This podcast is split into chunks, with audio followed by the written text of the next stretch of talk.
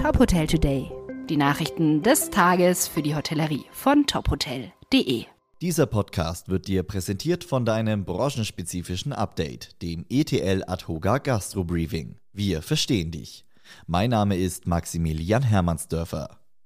Mehr als 50.000 Neuinfektionen mit dem Coronavirus meldet das Robert Koch Institut für den heutigen Donnerstag. Die 7-Tage-Inzidenz steigt damit ebenfalls auf ein Rekordhoch von knapp 250. Die Politik will heute im Bundestag über eine Änderung des Infektionsschutzgesetzes diskutieren. SPD, Grüne und FDP wollen mitten in ihren Koalitionsverhandlungen den Corona-Kurs neu bestimmen. So soll die epidemische Lage von nationaler Tragweite am 25. November auslaufen. Durch eine Gesetzesänderung sollen Maßnahmen wie 2G oder 3G, Maskenpflicht und Abstandsgebote weiter möglich sein. Laut Entwurf sollen die Maßnahmen bis zum 19. März 2022 befristet sein. Geplant ist außerdem eine 3G-Pflicht am Arbeitsplatz.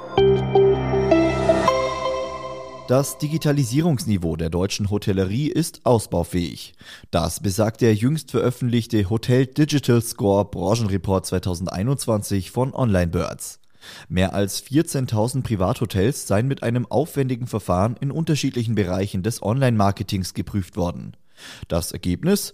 Ein Mittelwert von 32 von 100 Punkten über alle Hotels hinweg.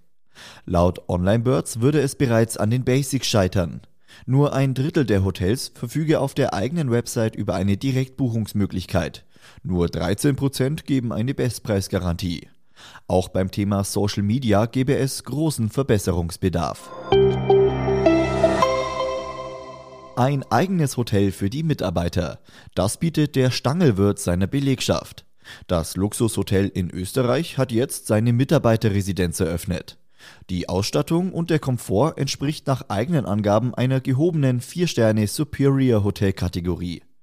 Die 154 Einheiten mit je 29 Quadratmetern sind mit eigener Küche, begehbarem Kleiderschrank, Holzdecke, Boxspringbett, Flatscreen TV und WLAN ausgestattet. Hinzu kommen eine Tiefgarage für Autos und Fahrräder, ein Fitnessstudio, ein Sportplatz und weitere Freizeitmöglichkeiten. Laut der Inhaberfamilie Hauser sei die neue Mitarbeiterresidenz ein Ausdruck ihrer großen Wertschätzung gegenüber den Mitarbeitern. Weitere Nachrichten aus der Hotelbranche gibt's immer auf tophotel.de. Dieser Podcast wurde dir präsentiert von deinem branchenspezifischen Update, dem ETL Adhoga Gastro Briefing. Wir verstehen dich.